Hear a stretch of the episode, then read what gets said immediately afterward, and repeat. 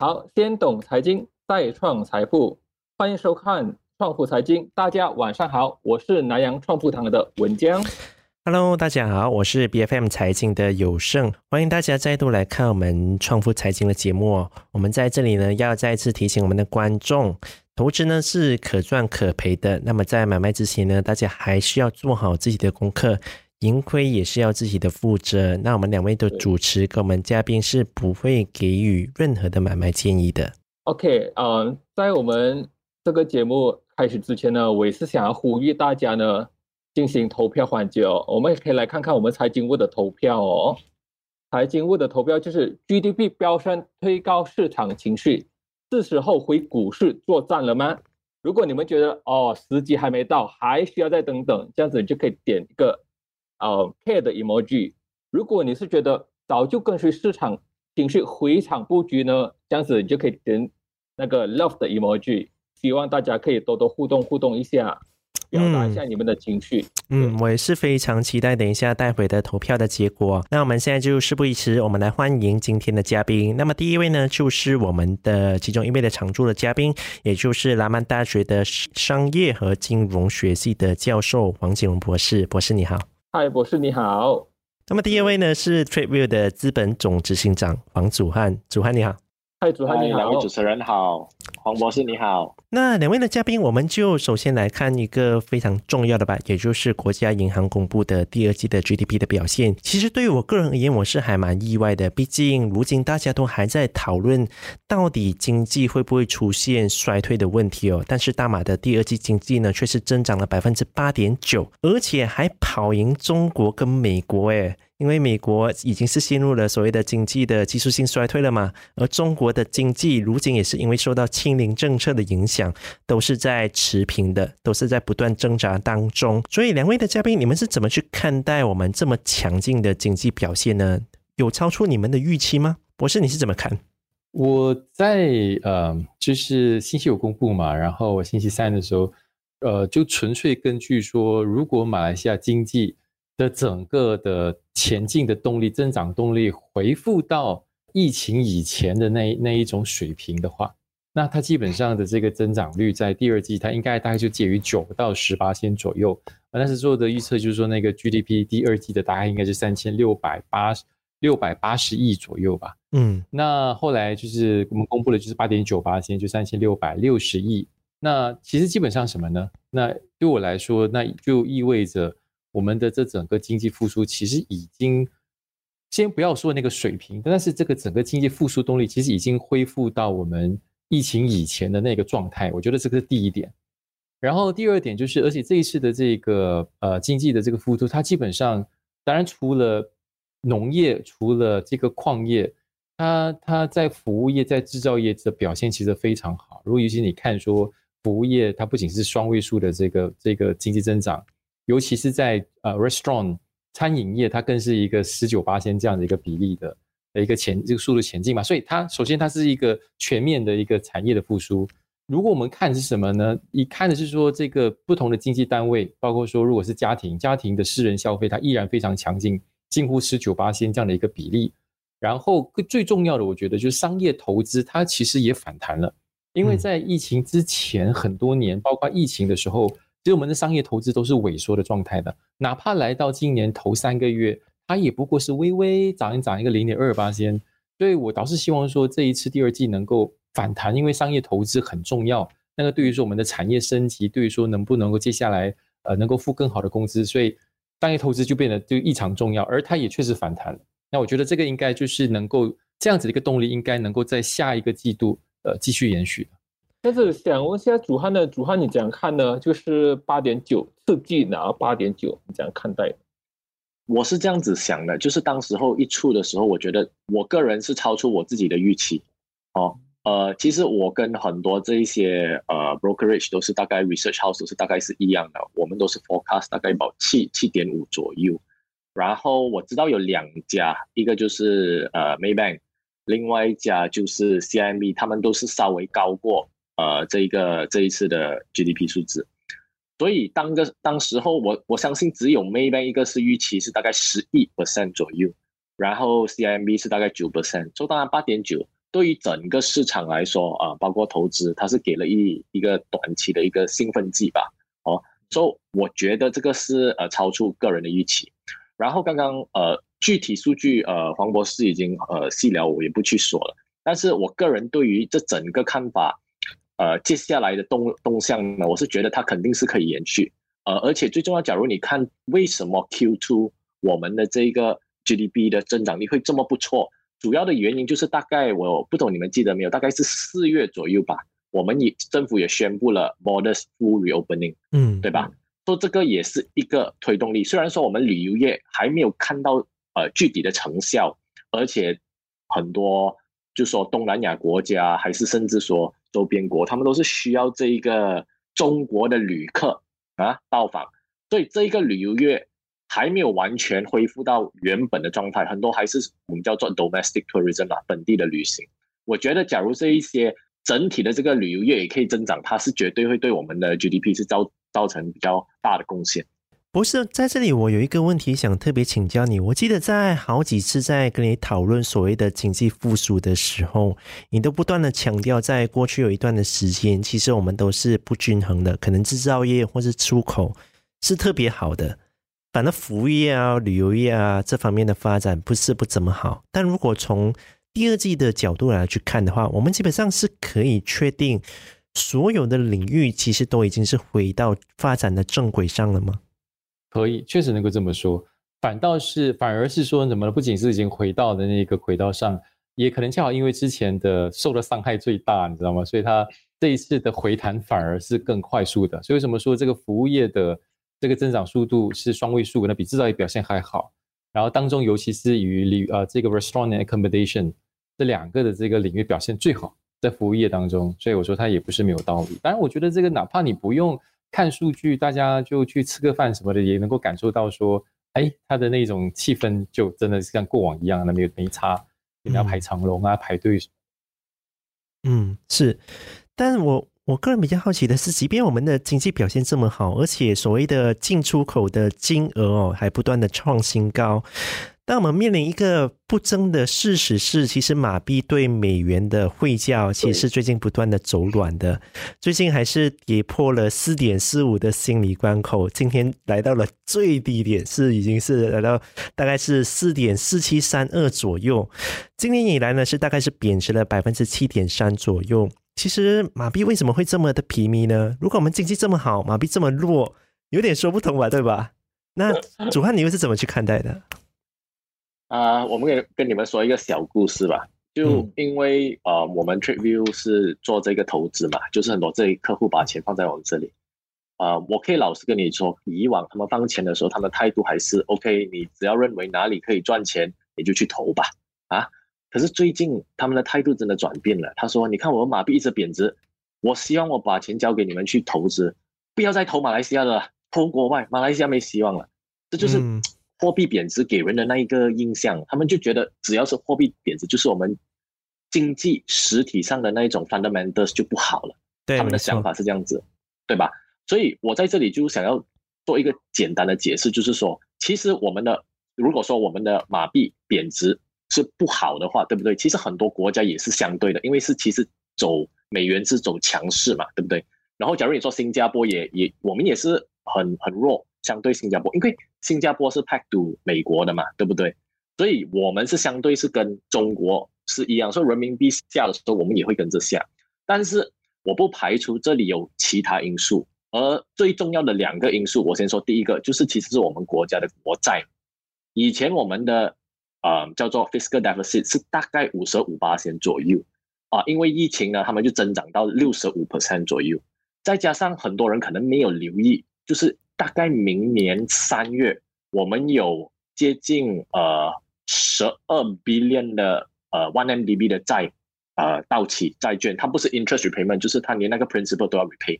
所以这个也是一个因素之一。当然，第二个是大家都是知道的，也公认的，就是我们的政治的问题。好，政治的是一个这个呃不稳定性大选，所以即使说呃现在很多我们叫做外资想要进来，我们的确看到。过去的呃前四个月，呃外资主要是进入进入我们大马股市，后来过后他们又变卖了一些，然后最近呃一一个月半左右，他们也是 net buyer。但是真正真正要把他们所有资金再流回来呢，他们需要对这个国家的政治稳定性有长远的这个信心，他们才肯愿意。要不然的话，即使他现在有我们叫做 carry forex advantage，现在现在比较低嘛，收他进来，然后相信马来西亚更好的话，呃，货币上的话，他就可能就是有一些好的那个 forex gains。可是假如他们对以后的呃未来或者不确定性呃感到不安稳的话，他们现在进来也是一个 risk，倒不如去其他的周边国。打个比喻，印尼，我可以我可以说我可以提提不同的意见吗？可以可以，来博士，那我我一听到这种，我就会皮痒，皮痒我就想提一下不同意见。哎，请说。首我觉得首先第一，呃，针对呃汉说的那两个两个原因，其实我我我其实是很反对的。那我很反对的理由有两个。那当然第一个就是我们常说，哎，因为债务的问题，然后呃，就是说为什么就就因此会马币贬值？我说我们的这个债务，你。哪怕是在疫情之前，要花那个大钱以前的那个债务比例，我们的所谓债务占 GDP 五十五，我说那个其实是一个非常低的一个比例，嗯，然后哪怕是因为这个疫情搞得那么糟糕以后，也不过是上了超过一个六十八千，所以它不会因为，而且这个不是马来西亚通有的一个一个问题嘛，那个是在全球超过九十多八千的这个国家都面对的这个问题。然后最重要的是什么东西？最重要就是，如果外资真的会因为我们的这个外在问题而产生任何的这个意见的话，觉得说，哎，这个国家没希望了，对他这个财政府财务没信心的话，它其实一个很很直接的一个反应。我常说的，就是他一定会逃离马来西亚债市的。然后你就会看到什么东西呢？就是马来西亚就是有会出现大量的抛债券的抛售，然后这个债这个债券利息会会飙升的。这个是任何一个。从你能够看到的所有的，一旦面对财务危机的国家，一定会出现的一个现象，就是先有信心崩溃，然后这个债券的利息就飙升。但是你不会在这个，你不会在马来西亚证券市场看到这个现象的。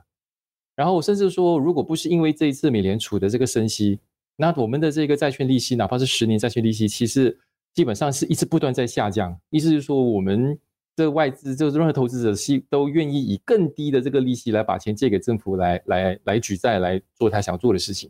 所以我觉得这个是第一第一个点。然后第二点，在谈到这个政治不稳定这个课题的时候，我说，你作为一个外国投资，你想，如果你外国投资者是欧美这个投资者，你难道会对换政府这个事情感到恐慌吗？我说，在外国换政府是一件再平常不过的事情。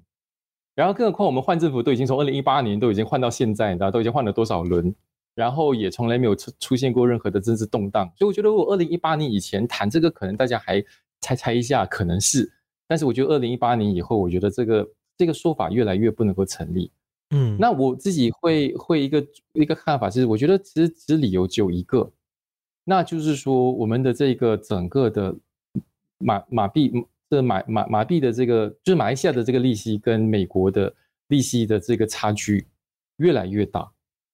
当然，我们现在暂且还利息稍微比这个美联储高一高，但是你想，如果你依这个美联储升息的这个轨迹，它原来的预定是可能在年末的时候，这个三点五八千左右这样的一个水平，甚至因为通膨一直压不下来，然后可能甚至还有一个这样子的一个可能性，就是它这个这个到年末的终极的水平，可能还要搞比这个三点五八千还高。意思说什么呢？马来西亚的这个利息会比美元利息还要低耶？你想一下，那个是作为一个全球最安全的资产。但是它的利息反而比马来西亚这个这个资产还要来得高，所以你有什么理由留在马来西亚呢？我说，美国资产既安全，回头又比这个马来西亚的资产还高，你当然就是它的那个整个资金的流向，当然会回流到去像美国这样的一个一个市场里头。那当然，这这种情况底下，我说你有什么可能马币还会能够挺起来？就我我觉得这个是因为这个利息差的问题，这个是一个最重要的一个推动。现在好像博士这样子讲的话，其实我们可能这样子来看下去的话，今年来看下去，或者到明年，我们的令吉走势应该都不会走强喽。这样子来看的话，对吗？我我是觉得那那基本上是不乐观。你想要说它要回到去呃四块钱的水平，不要说破四了，你回到四块钱水水平，我觉得都有一个困难。但其实这样的一个所谓的马币不断的走贬，到底会对我们的经济，又或者说整个的股市的表现造成什么样的影响呢？我们先从经济的表现来去评论好了。这样的一个马币其实走贬，其实到底会对我们，又或者说经济造成什么样的冲击呢？博士，其实它有好几个可能的冲击的。当然，首先像汉在做他的那个客户已经讲说，哎，我们把钱投去这个外国市场，不要投在马来西亚。他其实可能暗地里有这个这个这个目的，什么目的呢？反正如果你对马币有这个贬值的预期，我当然投投外外国的资产好啊，因为它是双重，它是 double profit 的。外头赚了以后再汇回来马来西亚转换成马币的时候，它也在赚的一轮，你知道吗？就赚了价差跟那一个的利差，对吧？是，所以什么呢？就是如果马币贬值，它其实会制造一种贬值的预期，然后这个预期它其实会让它会 drive capital flowing out 的，就是它会让。就是就是那个所谓的投资的的这个转向会转去外国市场，因为它就是有两个不同两个两个回酬嘛。嗯，我觉得这个是第一点。当然，第二点就是我们今天来到谈这个，当然它还有很多我们一般可能可以理解什么，就是因为通膨，然后呃因为这个贬值，然后你让这个进口的产品变得更昂贵，它会让我们的通膨问题也会加剧嘛，这是另外一回事情。当然更不用提比较明显的就是，如果你要出国旅游，这种会你的这个钱包会会缩水。但是我说除除去这些我们比较明显直接的这个影响以外，其实我觉得有有一好一坏，就是呃，首先我们没有信庆没看到的一点是什么？我们没有因为这一次的贬值而出现呃这个所谓的金融的这个危机。嗯，我们已经远离九七九八年那个时候因为贬值出现的这个美元债务暴增而出现的这个危机嘛，也没有出现说因为呃这个所谓的马币贬值然后出现大量的资金的外逃，因为我们的这个。呃，你知道吗？所以我们也没有出现这个现象，所以这个是庆幸的地方。但我觉得可能就长远，我自己本身更担心是什么？它其实会压制我们的产业升级的。因为你每次要谈产业升级的时候，你一定免不了要跟整个外国的生产接轨，你包不免不了说你一定要你一定要请聘请外聘这个这个外国人才，然后你要购买这个外国的这种这种呃呃所谓机器的它的 intermediate input，而这些都是美元计的。所以它整个的这种产业升级的这个成本会增加，所以这个就会拖慢我们产业升级的一个一个一个前进的动力。我觉得是我比较在意的一样事情。嗯，确实，它会造成一个比较是我们的经济的结构性的问题会不断的恶化。哦主汉，你你又是怎么去看待马币的贬值可能会对股市、汇市方面的市场的影响呢？OK，假如你从股市去看这一个呢？其实货币本身不是最主要的因素，嗯，因为货币本身，我们说 forex gains 这些是在整体上的投资不占据大部分的这个回酬的呃比例，但是当然他们就会觉得有没有叫做 carry risk，假如他有 carry risk 的话，他就可能就觉得呃可能暂时不看这个国家，我们整体上在 MSCI 的 weightage 一直在缩水，嗯，所以现现在 MSCI 的 weightage 在马来西亚。呃，是大概呃，for 马来西亚是大概 one point two one point three 左右，所以它是非常非常低的。它为什么低呢？呃，有几个主要的原因。主要的原因，第一就是我们吸引他们来投资的企业，并不是到到他们理想中的那一种呃 returns。说当他没有得到理想的回报的时候，他就觉得哎，这个市场没有一定的竞争力。第一样东西就是我们所谓的产业链哦。我们是低端生产国呢，还是高科技国？这个也是一个哦哦，朝向高科技国的这个叫做 growth trajectory。所以这一个是一个问题。所以我觉得货币不会是主要的原因，它是一个 risk element，但是它不会是让你决定是否投资不投资。所以我们就打个比喻，我们比越南还有呃这个印尼。印尼今年算是 the biggest outperformer 啦，one of the biggest outperformer 在呃东南亚。可是主要它为什么这么好呢？当然除了他的总统啊，然后他也不断的去呃想办法把外资不停的鼓励他们到这个印尼投资。但是主要也是因为他的那个中油，做他中油生产，所以他也是做的不错。但是前一年如果你看的话，印尼的 performance 是不太好，不太理想。越南呢，就是去年非常非常好。今年就非常差，但是这两个国不一样的地方就是成为了以前啦，就是说东南亚每个人看中的嘛的国家，一要么就是新加坡，要么就是马来西亚。现在他们就多了很多选择，包括所谓 high risk 的 country，像越南，他们以前都不会去的，就是因为他们觉得，诶，他以后可能会是一个小中国，就是成长的那种呃节奏，所以就变成了一个主要导致他们选择去投资越南的一个一个因素。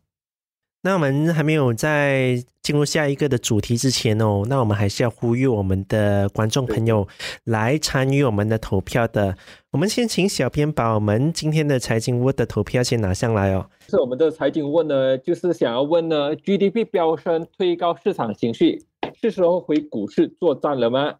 如果你觉得时机还没到，还需等等的话，就记得点一个 K 的 emoji。如果你觉得呢？早就跟随市场情绪回场布局的话，这样子就点一个 love 的 emoji，不啊，欢迎大家踊跃的参与，谢谢。是我也是很期待，等一下投票的结果到底会是怎么样，看一下我们民间的智慧，我们的网民到底会选哪一个。我们就进入下一个的要聊的主题哦。国家银行是认为我们是全年的 GDP 是达到百分之六点三的，有可能达到吗？博士你怎么看？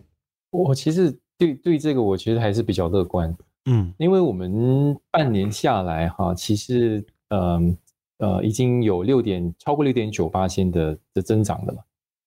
相对于去年的同同期嘛，头首六个月，所以你只要下半年就就乖乖的啊，不要有任何的的他出事件哈，对，不是说就是可能中美经济垮掉什么东西，那基本上。对吧？基要不然基本上一现在第二季度看到的一个增长动力，它甚至很大可能应该会比六点三八先还要来得更好一点点。呃，就是你可能像我刚才说的，就是我如果一就是疫情许已经假设我们已经回到疫情疫情前的那种动力，那基本上可能呃我们甚至在全年能够达到大概有一个六点五六点五八先，也还甚至也有可能。嗯，所以所以就这点我我觉得还是乐观的。主汉呢？主汉，你怎样觉得？你觉得可以达到吗？全年六点三。OK，呃，我觉得央行的 forecast 还是不错啦。呃，相对，假如你是说别的，好像 IMF 啊或者 World Bank，他们通常都是年头非常 optimistic，到了年尾就开始下调、下调、下调。呃，But so far，我是觉得六点三算算是比较保守了。就去年他们就说，我们应该是可以 hit 七。我记得去年呢，我们财长有说过，啊，然后没有达到，然后今年的 forecast 六点三，再加上刚刚第二季度也过了八点九，我觉得是肯定是比较是呃，我说是保守，我是觉得 OK 了，我甚至觉得六点五是有这个可能性。对，看起来两位的嘉宾是还蛮乐观的，但但我我还是有一个问题，是我心里的自己的一个的疑惑，还是想特别请教。就像我刚刚说的嘛，大家都在讨论说美国会不会经济衰退，而我们目前大概是今年的过了一半，我们也是看到了美国陷入了经济性的衰退。中国方面哦，反而是受到清零政策的影响，其实也是第二季的时候大概是增长百分之零点多吧，预计全年可能只是。增长了百分之二，那其实中中国跟美国方面的经济衰退的话，其实对我们的冲击其实也是不小的，因为我们的整个的出口也是依赖这两个国家的嘛。那其实两位的嘉宾，你们会担心说中美可能一旦在整体的经济上，尤其是美国真的是出现了经济衰退的问题，那会不会真的是打乱国家银行的如意算盘呢？博士你怎么看？我会觉得，嗯。当然，那个结论是什么？就是你如果真的中美经济都都现衰退，就算不是今年是明年的话，当然我很多都没有预测说美国今年会现衰退。那那它当然会对我马来西亚的经济造成影响，但是但是这一种的影响，它基本上其实的冲击不大的，就是说可能马来西亚的这个整个增长会缓一缓，甚至可能有一有一一两个季度的的呃萎缩，但是它基本上反弹的。的这个的这个这个动力都很大，因为只要呢那一个衰退，它不涉及金融市场，就是他们不是债务危机导致的衰退，它不是金融危机导致的衰退，这样的衰退基本上它很容易就能够回来。所以我觉得这个是一个底，先先打个底。我觉得这个底应该是这个样，暂时。那至于说中美真的会不会经济陷入衰退，当然当然知道说，因为美国是现在情况是，呃，这个利息升得很快嘛。那它当然主要是要要给这个这个通膨降温，那到底会不会导致衰退？我觉得两个两个方向要看的。当然，第一个就是，当然现在是什么呢？就是你会发现说，哎，美国在七月份的通膨，它的呃 month to month 的这个通膨是零的，就说它价格已经不再涨了，然后就开始可能所谓到底，然后可能就开始会，所以说到顶，然后就开始会呃减缓下滑，因为整个的这个原产的这个价格也在下降，油价下降，然后 global shipping 也开始在改善嘛。所以它会有因有这样子的一个迹象，然后因此这个大家开始预测说，哎，这个会不会给美联储一个喘息的这个空间？那我觉得这个是第一个大家可能可以留意的。当然，第二个要留意的是什么呢？到底是不是美联储的整个升息的速度步伐会不会降温？其实到最后还要看于说整个劳动市场它的 labor market job market 是不是依然这样强？这个就是一个吊诡，有些人大家也知道嘛，一个吊诡的一个情形就是。你明明正在升息，连升了几个月，然后但是它的这个劳动市场却劳动市场 却还是在能够一个五十多万的一个一个，而且那个还是非常高，高于一般正常水平，所以这个是一个非常吊诡的一个情形。那这个是它其实有好有坏的，它好坏的就是说什么呢？就是哎，这个整个通膨最重要的潜在的这个这个锅啊，这个压力锅都还没有散掉。对，换句话说，整个市场结果在那一次就那个报告一出现过后，哇，整个市场预期说。在接下来九月的不再是升五十个基点呢，而是升七十五个基点。嗯，所以在股市反而掉了下来。对，所以这个就是一个一个它可能不太好的一个地方。但是我觉得它一个好的事情是什么呢？就是如果通膨真的能够缓了下来，同时候哎，整个美国的经济经济依然还能够保持那个热度。所以换句话什么呢？就是说可能美国真的能够成功软着陆。那因此什么？这整个的对于衰退的这个阴霾哈，这可能它就会被打掉。所以我觉得这个是个好事情，这是第一点。然后我觉得可能更担心的反而是中国经济那一个部分。像主汉的主汉，你怎样看呢？我相反哦，可能我是看股市，我反而觉得中国现在是已经差不多到底了。然后之前因为我们不排投资策略嘛，我们是比较呃保守的，说特别是对国外的投资，我们都是比较小心。都一直以来都呃算是可以呃避免了这一个，特别是 China Tech Stock，还有这一些科技股啊，还有这这些呃因为中国的 regulatory 呃的这些问题呃，所以没有没有被任何影响到。But 其实它已经延续了大概十八到二十个月左右，从顶峰到现在。所以从股市的看法呢，我们说特别是我们是开始看到差不多 bottoming 啊。假如你看这个。呃，我们叫做这个 Crane Index 啊，它是主要是这个 ETF 是主要 track 这一个所有的呃，就是说互联网的股，哦，它根本就是跟当年美国的这个科技股的泡沫跌了百分之八十到九十左右的那一个呃程度，它是大概大概就是那个 level 的。所以，假如你是说从看长远的话，再加上发展的话，中国我觉得我们是见快就就快见底了。但是不是所有的领域啦，房地产还是很严重。可是房地产的这个问题呢，是主要是属于债务那里的问题了，就是很多这些债务的问题。发展商其实那些 叫做呃购购房者也是一样。但是从其他的领域开始看呢，他们已经是已经反映出在它的股价，特别是在公司的呃盈利账面上，你看到，哎，它跌了，是它跌了，可是它的股价早已经反映出来了。所以，假如你说铺牌投资策略的话，你是应该开始 look into 这些 white down markets，这就是我看法。美国这一个问题就是完完全全取决于我们这个美联储事的动向。你可以说它透透过升息，不管是五十个基点、七十五个基点，还是怎么样呢？现在是因为想要抗这个通货膨胀嘛，对不对？可是到了明年呐，明年或者年尾了，我们不要说到明年。假如通货膨胀的确给他们压了下来，是吧？他们会不会从二零二三年开始 reverse 它的 interest rate？这个是大家还不懂的，对吧？它会持续平平呃 maintain 这个三点多八千或者是接近到四 percent 呢？还是它不会？它到了这个三点多就 maintain maintain maintain？所以这个就是呃美国本身它的那个股市的动向会取决于它的美联储的呃。这个决策，我为什么觉得中国会是一个机会呢？原因就是因为它很多那个地方，我觉得已经被 in 了。反而美国，我觉得它还是 possibly 有 negative surprises。这个是我觉得比两个比较不一样的。至于我国呢，我国是怎么样呢？我们我我国我还是觉得打个比喻嘛，现在就是现在又回到了一五零零点，我还记得不到一个月前是最低点是一四一八 one four one eight 了啊，那一个时候每个人就跟我说，哎，看是不是又开始要跌破一四零零了，又开始走向一千三百多点。我们那时候都已经看了那个 standard deviation for 这一个马来西亚的股市嘛，对不对？它已经是接近了呃大概 thirteen times the forward PE 啊啊呀 forward PE 那个时候 thirteen times forward PE 左右，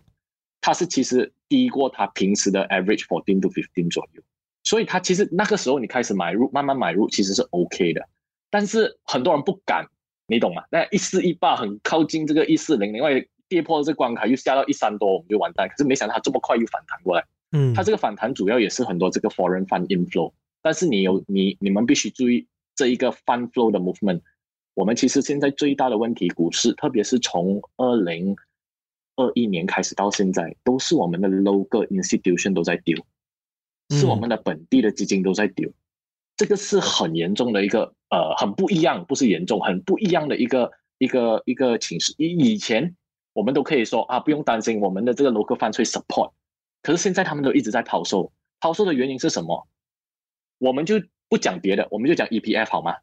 嗯，EPF 有四个 withdrawal，四次的 withdrawal，它投的是一百四十五 billion 的 withdrawal。它去年他即使有降大个大概一百 billion 的 withdrawal，它可以透过他外国哇的呃科技的投科技股的投资啊，种种啊，他们叫做 overseas investment，它可以套现。可是今年它的 overseas investment 是大幅度下跌的，它是大幅度下跌的。基本上，你看挪威的这个呃呃这个 sovereign fund 刚刚才公布它成绩，它 lost hundred and seventy four billion in the first six months。它外国 EPF 今年不可能靠外国投资来支撑它的那一个呃我们叫做年尾的股息啦，对不对？所以它要不停有机会啊就卖，有的有机会就卖咯。所以你可以看到现在虽然我们的 foreign fund 一直 inflow，可是你每一天都看到至少。我们的 local funds net selling 大概 hundred to two hundred million 左右，嗯，你明白吗？嗯，所以我觉得，假如我们从股市看这个东西的话，真正要有这个持续性的上涨，我们不能只是单靠 retailers 就不要说了，retailers 已经不像过去二零二零年了，我们就说我们不可以单靠这一个啊 foreign fund 暂时的的 movement 进来是不够的，我们需要我们的啊本地的基金 stop selling。这才是最重要，这是我的看法了，就可能需要我们的国家队进来帮忙 support support 一下啦，这样子。最起码最起码不要不停的抛售，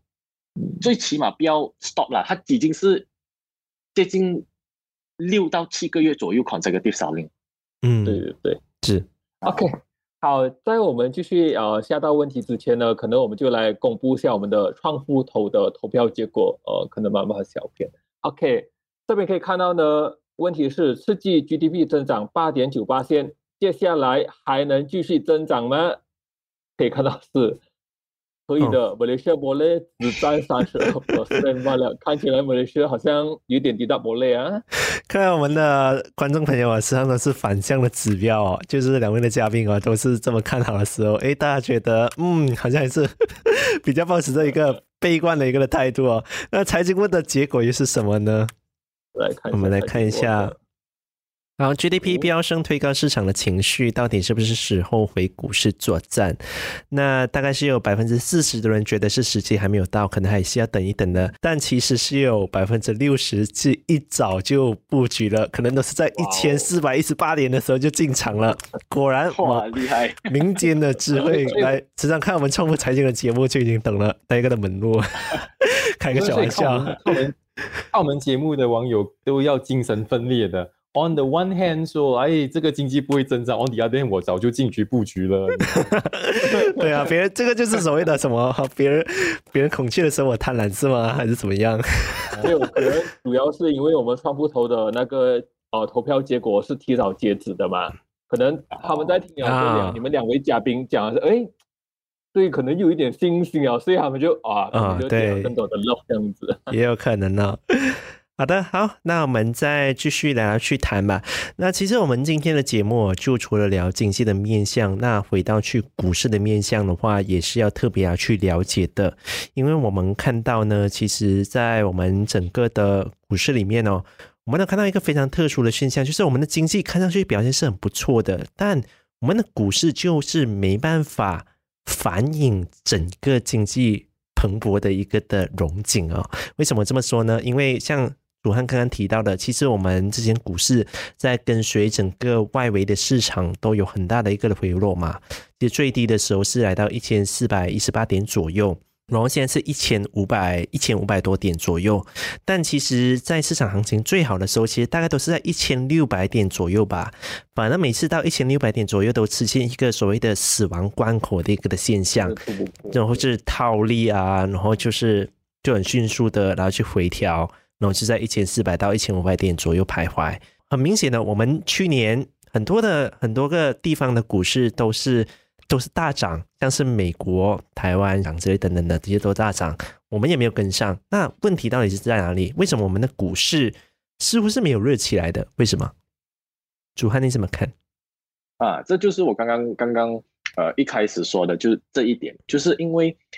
当它上到一千，你刚刚说的呃的什么死亡关卡是吧？一千一千六百多点，然后它就开始就回调，因为当它上到那一个部分的时候呢，那些人就觉得 OK，已经到了差不多顶了，就是顶的意思说就是 OK，它的盈利成长大概就是到了这里，然后它就开始抛售，这个是一些人的观点哦。但是这个是每一年你看股市的走势，单单这样子看你是看不到呃很明显的一个趋势。但是，假如你是从呃二零一七、二零一八到现在，你看，而且你看我们很多这些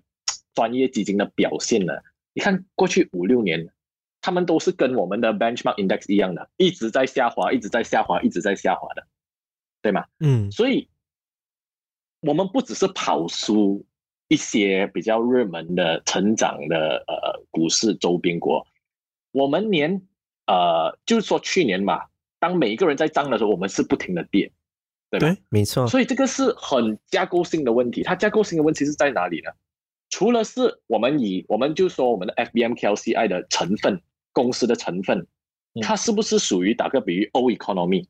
对吧？这是一个。对。我们不够多这些新兴呃呃呃企业，不一定要是科技，但是新兴企业哦，services 哦那一那那一类的，对吧？来来去支撑，所以。很多很多投资者的最大问题就是觉得我们可能或许是 O economy，然后当终终于有一个 Inari 了进了我们这一个 top 的地了之后呢，发生什么事呢？啊，科技股 科技股崩盘，所以它就开始大跌了，然后它就就就整个尾跌就就 drag down 了，对不对？所以这个这个就是一个一个一个方方面啦，就是假如我们说综合指数以以综合指数来说，你因为你你们在谈那个点，但是我觉得要整体看我们马来西亚这个国家，其实呢。我是觉得马来西亚的国家主要的经济动力，呃，还有这个力量呢，主要是来自中小企业。马来西亚是一个非常，呃，中小企业是非常重要的一个一个经济的 contributor。我没有记错的话，呃，这个数据暂时想不起来。总之，我们的经济的大概七十 percent 的 contribution 哦，八十 percent 左右都是来自 SME 的。所以，我们很多的经济的那个那个 engine 呢，主要都是靠我们的中小企业。所以，虽然我是说，OK，可能我们的股市啊，好像表现的不好，好像马来西亚没有什么前途，然后觉得 可能它 don't reflect the actual economic situation，因为很多中小企业是没有上市的嘛，对不对？然后过去这几年呢，大家都知道中小企业都是受到最最巨大的创伤。我的我的想法是这样，我是希望接下来我们可以通过这些中小企业慢慢的复苏，慢慢的再重新成长啊，我们的经济又在上了轨道，然后自然而然，股市是这样子的嘛，中小企业。你做大了，你就想要上这基呃这个呃金融市场融资的时候，我们就有更好、更更好的这些 good quality 的中小企业就上市，然后就可以让我们整个呃呃呃我们叫做 b u r s a 吧，FBMKS 要有不一样的一个一个情情景吧，这是我的我自己的愿景啊。哦，就就拿今天吧，我们既然都是说的股市，然后我看到一个一个有有呃 New 问了这个 IPO 的。就是今天我们看到这个 a c m o 公司，它上市了暴涨这一个三倍啊，三倍之余，就是一个 example，中小企业经营了很多年，然后上市，它就是可以吸引这么多的投资者的热忱，就是因为它是一个很好的公司，非常少见的这个 web developer tech driven software company 比较少的，所以我们需要多一点这样的公司，所以我们的那个呃呃 KLCI 才可以才可以表现得更好，这是我对这个看法。啊。嗯，我我可以我可以打个话吗？就是我想回应一下汉的，我我其实是很认同汉说的，你知道吗？就是我想可能 from there，然后我想。因为这个问题，我其实也想了很久，就是说，当然我没有确切的答案，像 Vincent 说的，你们的问题神才知道，那我也不是神，所以很难要知道。但是我因为因为这个问题，它不仅是股市，你知道吗？因为它其实也包括说我们的这个汇率，我们的如果你说它纯粹因为是经济的问题，我们的汇率，我们在九十年代的时候都的这个经济的的这个规模，也大概也没有就大概三。就美国的三分一没到，略略而已。但是我们来到今天，其实都已经超过美国 GDP 的四十四成。但是我们的这个汇率反而要跌得更厉害，你知道吗？所以他就说，哎，他他不仅是经济规模的问题而已，那他的这个关键在哪里呢？那我觉得第一个，我觉得汉举了一个很，就提了一个很好的点子，就是因为我觉得我们的公司的这个这个组成部分，我们综合指数组成的部分。我说五十年前跟五十年后，如果你看美国的这个指数的成分股，它其实有很大变化的，但是在马来西亚可能变化其实没有多大，你知道吗？而，主要的主主宰的那些产业都还是所谓的 old economy 旧式的啊，银行、地产。我们银行金，我们所谓的金融也不是银行，还不是什么金融科技的这种这种大型公司，所以它它因此的这个 excitement 就非常的非常的低，所以所以它这个还更还要提什更不用提什么呢？就是之前。不是，甚至还提说，哎，我们的这个马来西亚上市公司的赚取盈利的能力在不断下滑。那你因此，它其实道具会直接反映在你整体的这个股价上的。所以我觉得这个是一个一个非常非常大的结构性的一个问题。我觉得是第一点，但没有办法在一夜之间改变。然后第二个，我觉得汉直在我们谈的时候也提到，就是我们的这个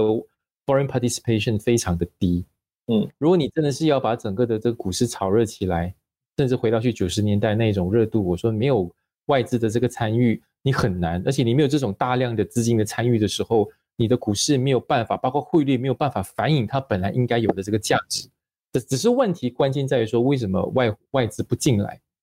因为经济结构的问题吗？因为我们的这个资本的这个多年来的这个管制造成说他们选择也多了吗？I don't know。这是第二个这个问题，我觉得第三个问题就是像汉说的，我们的这中小型企业，呃，能不能够就是也成为在股市里头买卖的一个对象？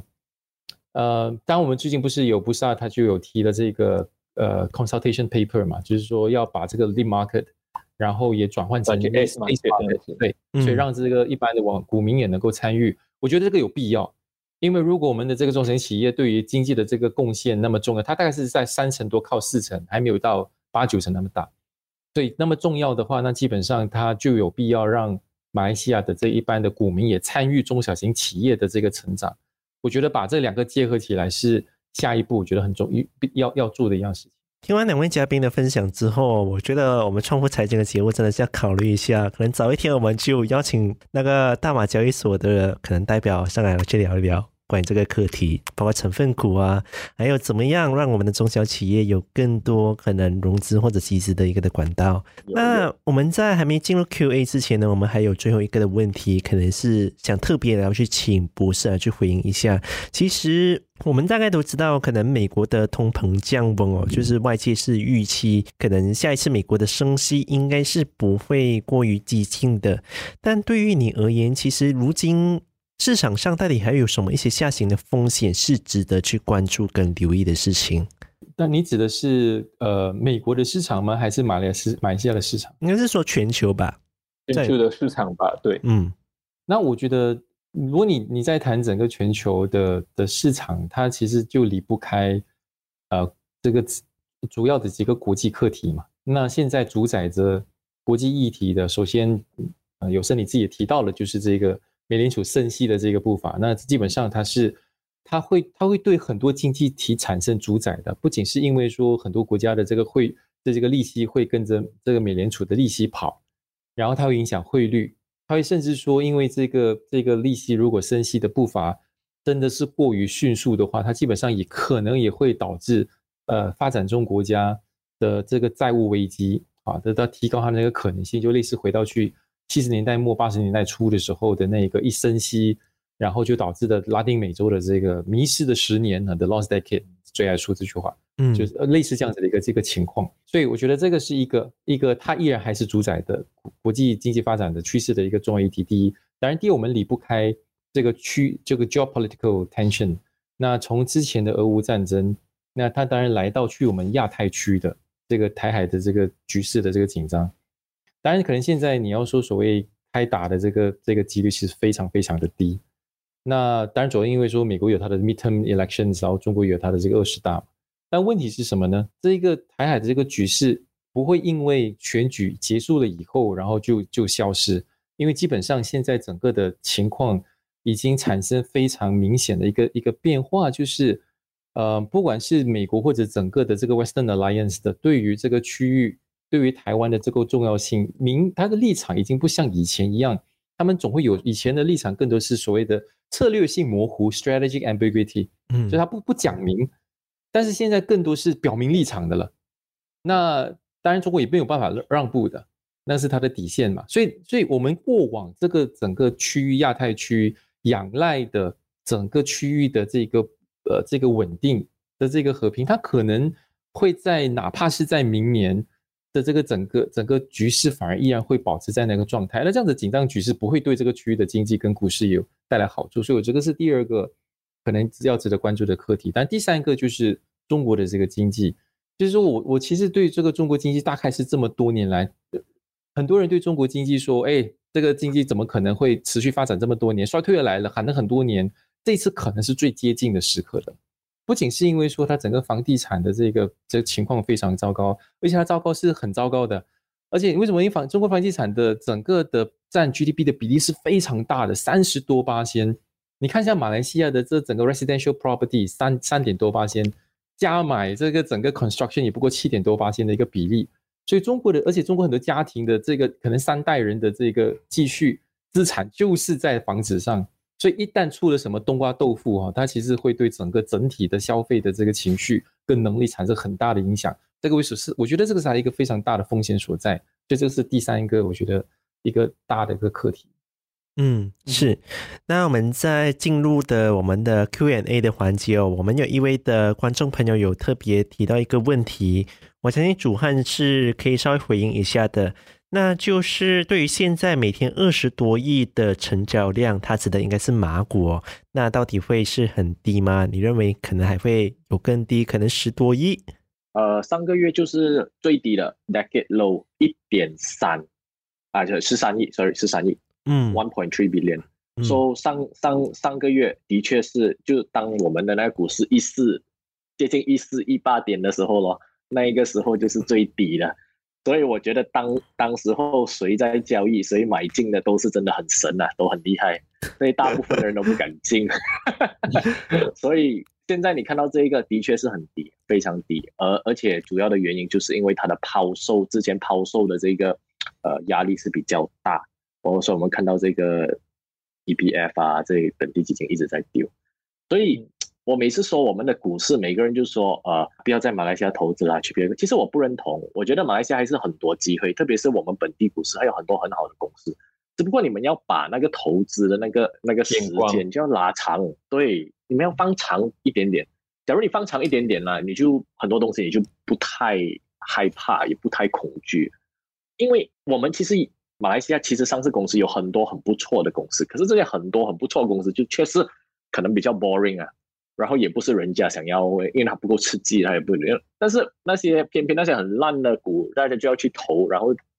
被套在里面。所以被套在里面了之后，你就没有额余额外的钱又再去投。所以 retailers 永远都是这个问题。然后至于这一个 institutional 呢，他们就是基金的那一种，他们卖的时候呢，他们肯定是有他们的。逻辑还有他们的理由，可是往往他们的理由跟逻辑可能不是对于长期投资啊有一定的，因为他们可能是短期有一些需求。我就打个比喻了，之前都说了，就是 EPF，他可能今年为了要 meet 他的 dividend payout 啊，打个比，今年真的有大选的话，或者明年把大选推到明年，他真的要 meet 他 EPF dividend payout，他要 cover 他的 withdrawal 的 gap，对吧？所以他肯定要想办法先把这些这些呃 cash 啊 get ready stand by，他要怎么做？就是不停的卖。所以，假如你从这个观点去看的话，然后你觉得接下来 GDP 成长还是会不错，可以持续的话，其实你可能大概明年再加上一些政治动荡已经没有这么这么在了的，那那个股市就会慢慢在恢复。可能就会开始希望冲破你们所说的死亡关卡，这个就是我对针对这个 volume 的这个问题。还有，当然是最后我是想趁这个机会，就是说投资股市的散户，我希望你们都不要因为短期的亏损而对这个股市绝望，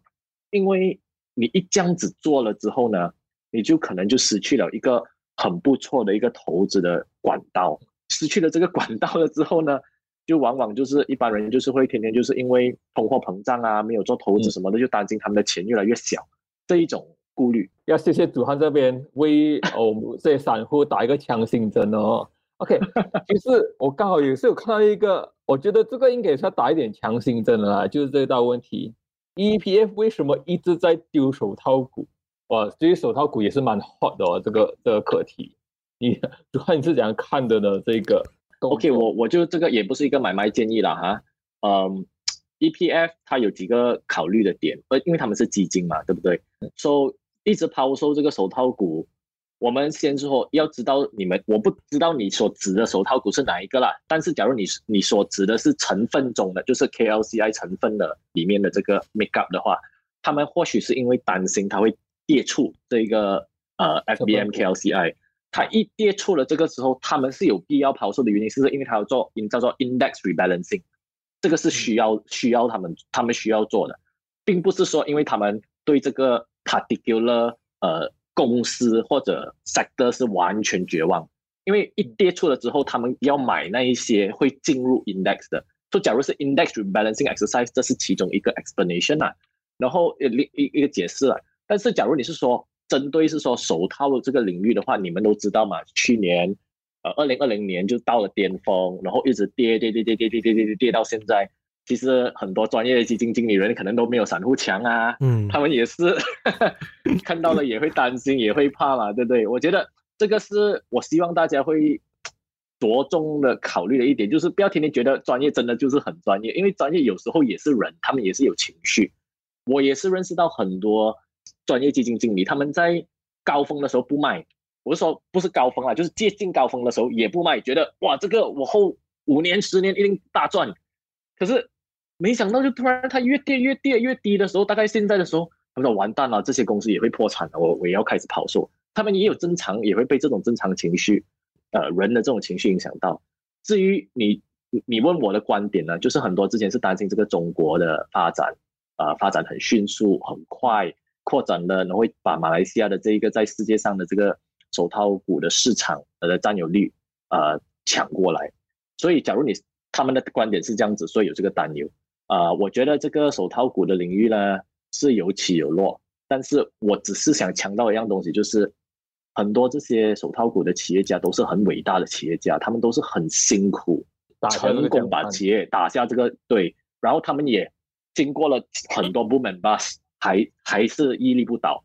但是它是有一个周期的，所以可能现在就暂时进入了一个寒冬，啊，但是假如你为了未来去布局，未来我就说三五年去布局，现在的价格在三五年过后，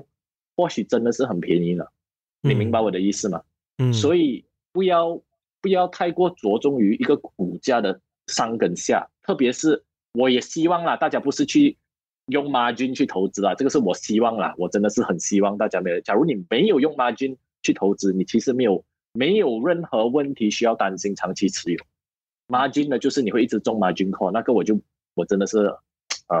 比较不好了那个。嗯，是。那有一个问题想特别请教博士的是，有关我们其中一个的听众，他有特别提到，接下来的财政预算案值得期待吗？我反而是稍微修正一下他的问题，我觉得说，因为如今的大选的脚步声似乎是越来越近的，而很多人担心的是，可能是大选绑财政预算案，或者财政预算案绑大选，这个意思就是说。可能我们整个的财政预算案的导向跟目标可能会被这个的大选所左右。那你会担心会出现可能这样的一个的问题吗？我我觉得在大选年或者大选以前的最后一个财案，呃，你看回去以前，它其实一定免不了，就是为了被大选而做的一个一个预算案，它一定是的。那而且你一定会听到一些什么字眼呢？啊，No one left behind 啊，这是一个啊全民预算案，每个人都有好处啊，一定是这样子的。然后，所以这个是第一点，知道吗？然后第二点，你会发现说，因此这样的预算案，哪怕你在谈说，哎，我们已经经济开始就是复苏了嘛，但是它可能很多什么呢？很多这种做个人的或者是不同的群体的这样的拨款。这种所谓的援助，我觉得它会有很多类似这样子的一种，而且我们的这次也设了这个主题嘛，就是如何让就比 more inclusive，如何让更多人能够能够享受到这个经济复苏的这个果实。所以我觉得这这一个是是大概大家能够预期的。那换句话说什么呢？如果你要谈真的是财案本来应该要做的这个目的，其中一个就是为了要服务国家经经济转型。产业升级，哪怕是可能再再苦一点，包括什么呢？就是说，如果你为了要让接下来整个的国家或者是政府的财务状况更稳健，你可能要谈的税务改制。那这种所谓的你，你基本上你可能所谓的指纹楼梯响，你不会见到真的出现的。对，大概大概可能是大选以后的这个事情。那至于说会不会对个别产业有更大的这种这种拨款，所以我会觉得说。呃，可能本来以前预期说，哎，大家每次在大选之前都会什么，对那些建筑股、建筑行业会地地产这房地产行业会有特别的这个援助。我觉得可能因基于你要，嗯，整你上号都要整顿一下你这个财政纪律，然后我会觉得这种大型的基建的拨款或者推出，反而可能就不太会有。嗯，那当然，这种零零碎碎的、散散的这种，可能这种作为 maintenance 的，那就不要提。但我觉得这种大型的可能就不用太大期望，所以如果是说财案，所以我说你可能你你从什么角度去看这个财案？如果你是从股民的角度去看这个财案，希望说这个财案对什么产业有特别的这个拨款的话，你可能要有一有要要失望一下，你可能还要担心说什么呢？就是一按照过去这几年的惯例，就是我们一定会有一些所谓的 windfall tax，然后啊，就是去年就今年嘛，就是那些十亿。呃，这个营收的就要征一征税，可能明年也会有类似对暴利税，所以明年可能大概也会有类似这样子的一个税务。所以如果你拿的是一些什么大型公司，然后做业绩还不错的话，你可能这个还按公布了过后，可能股价还要掉一掉，你知道吗？就可能因为这个税务问题。是，那么接下来财财政预算案到底会是怎么样？我们也是很期待啊。我我猜应该是不远啊，或许可能十月的时候，可能大概就。大概大家就知道结果到底会是怎么样了。然后，我想我们今天的直播的节目呢，其实也差不多。那我们今天也是非常感谢黄景荣博士还有主汉，你到我们创富财经的节目里面来跟我们分析两位对于市场还有经济的观察，非常感谢你们。好，拜拜。好，谢谢各位，拜拜。我们大家，拜拜，拜拜。